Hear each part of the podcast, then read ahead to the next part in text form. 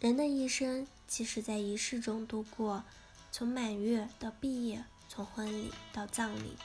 无数个仪式提供无数个身份让你认同。社会中充斥着仪式，既有集体性的仪式，如宗教祭祀或者日常的礼节，也有个体性的仪式，如偷情之女子反复洗澡，或者抑郁之白领疯狂购物。仪式的功用就在于提供、促进并传递一种身份认同。仪式进行的过程、认同过程或者结构化过程，其本身就会制造、创造、强调某些欲望，也会抵消、掩盖、掩埋某些欲望。让我们回到那个最简单的故事，供举例说明。一对青梅竹马的恋人结婚多年后，丈夫提出了离婚，而妻子用力挽回，无奈之下要求丈夫答应她最后一个要求，即恢复初婚仪式，每天抱着个女孩上床一个月。就在丈夫答应这个要求的时刻，就注定了他必然仍然要回到婚姻之中。因为妻子发出的无意识要求是，请你回到你最初的身份认同，认同那个喜气洋洋的新郎官，而新郎官这个身份认同显然是和丈夫现在的身份认同，审美疲劳、贼心不死中的气念显然是冲突的，他们两者必然只能剩下一个。最后，那个疲劳而冲动要离婚的男人消失了，被淹没于无意识的黑暗海洋。但是，他必将卷土重来。所以，妻子要准备好一段段的仪式，要继续打消他的冒头。这些仪式有：养狗、养花、养孩子；赌博、赌钱、赌命运；炒股、炒菜、炒房产。洗脚、洗澡、洗桑拿，吃饭、吃大餐、吃小龙虾，看电视、看电影、看演唱会，还要去远方西藏，去普罗旺斯听歌、听英文歌，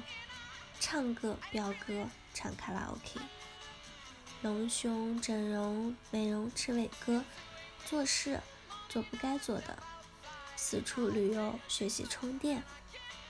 拼命赚钱，拼命花钱，培养共同爱好，孝顺父母晚辈，购置超乎消费能力的高档商品及大宗房产。这些仪式共有的特征就是转化、迁移、移植、压抑、遮掩无意识的欲望。上述这个故事就是一个最好的说明。男人有离婚的欲望，女人有不离婚的欲望。然后女人通过仪式把自己头脑中的新婚场景投射到当前的婚姻场景中，然后夫妻双方通过认同新婚场景中的小夫妻而完成欲望生成而压抑的巫在这无数中，女人的召唤新婚场景，犹如五十举目向天眼神苍。而离婚之欲望，则是附体之妖魔，必驱逐斩断而后快。让我们套用弗洛伊德的语言，那个离婚的欲望之路上，还来不及发生点什么事，就通过新婚场景这种方式重复被抵消了。至此，我们开始。仪式同样遵循一百多年前在释梦提出梦工作原理，也就是说，仪式是一种白日梦，是一种保留逻辑盔甲的幻想形式。仪式产生于人们头脑中图景的向外投射，然后认同这些投射出来的图景。这个投射认同的循环的功能和其婴儿时期的奏型，一样是用来对抗和哀悼分离和死亡的。正是仪式，让那对夫妻避免看到爱情的丧失，人生的无常。扩而广之，所有的仪式都有哀悼和对抗丧尸的功能，如葬礼，让人们幻想着死者仍然活着。只不过活在阴间而已，而人类最庞大的意识便是拉康所言的语言，不是人说话，而是话说人；不是人创造了仪式，而是仪式创造了人。就像演唱会，歌迷和歌星，运动会创造运动员和裁判员一样，在仪式消失的地方，言语也消失，随着消失的。是人性及人性的枷锁，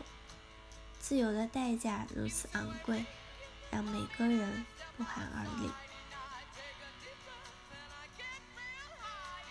好了，以上就是今天的节目内容了。咨询请加微信 jlct 幺零零幺，或者关注微信公众号“甘露春天微课堂”收听更多内容。感谢您的收听，我是 Cindy，我们下期节目再见。